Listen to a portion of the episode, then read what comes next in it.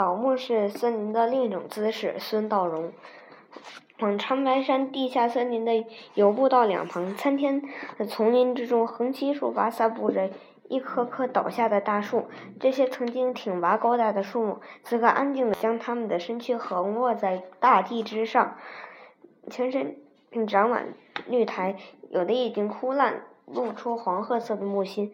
这是一个寂寞的世界，听不到鸟鸣，鸟只栖落在高高的树枝上。见不到阳光，森林太茂密了。那些依然屹立的大树，尽可能将嗯嗯嗯枝桠伸展，将所有能采集到的阳光都收入囊中，甚至听不到一丝风声。丛林里的风都是从一个树间跃到另一个树间，从一片叶子跳到另一片叶子，发出迷幻般的哨音。它们叫倒木，倒下的树木。这些。大树大都是在大风刮过树林时倒下的，有的是垂垂老矣的大树，有已经活了几百年甚至更久的时间。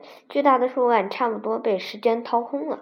大风起时，它们摇摇晃晃的一头栽倒，停止了呼吸。他身边的大树差不多都是他子孙和后辈，他们想搀扶住他，可是他躯干太沉了，而且也许他自己也觉得活得够久了，一。他已经以一种姿势站了几百年，累了，因此实际上也可以理解为他是顺势倒下的。也有的正值壮年、生命旺盛的大树，突然被大风连根拔起的。它们本是森林中的王者，树干比别的大树更粗壮，树冠。冠比别的大树更繁茂，它们的根一定也比别的大树扎得更深、更密、更牢固。可是大风起兮，它们却轰然倒塌，巨大的响声令整个森林颤颤抖。在众多的树木中，那些倔强以倾斜的姿势不肯完全倒下的，嗯，都站的大树，它们像四五十岁壮汉一样，还有很多未尽的人生，怎么甘心就此倒下呢？不管他们。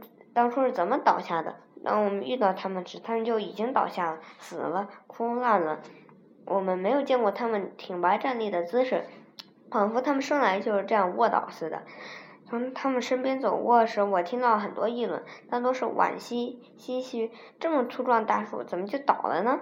还有人不解地问：这么粗大的树木，为什么任凭它在森林中枯烂，而不？将它们运出去，制成木材，让它继续发挥作用。有人甚至当场计算，这样的一棵倒木，如果开成木板的话，可以打出多少柜子、多少只箱子、多少张桌子、多少把椅子，可都是绝对的实木哦。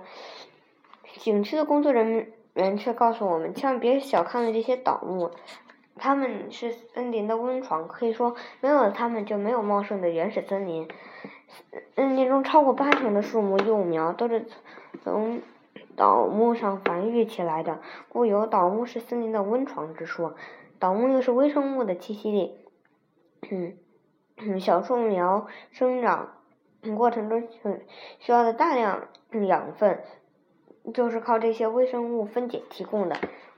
倒木因而嗯是森林的奶娘，无私的把一。棵棵小树苗拉扯大，没错，看起来有点煞风景的倒木，实际上它是森林不可分割的重要部分。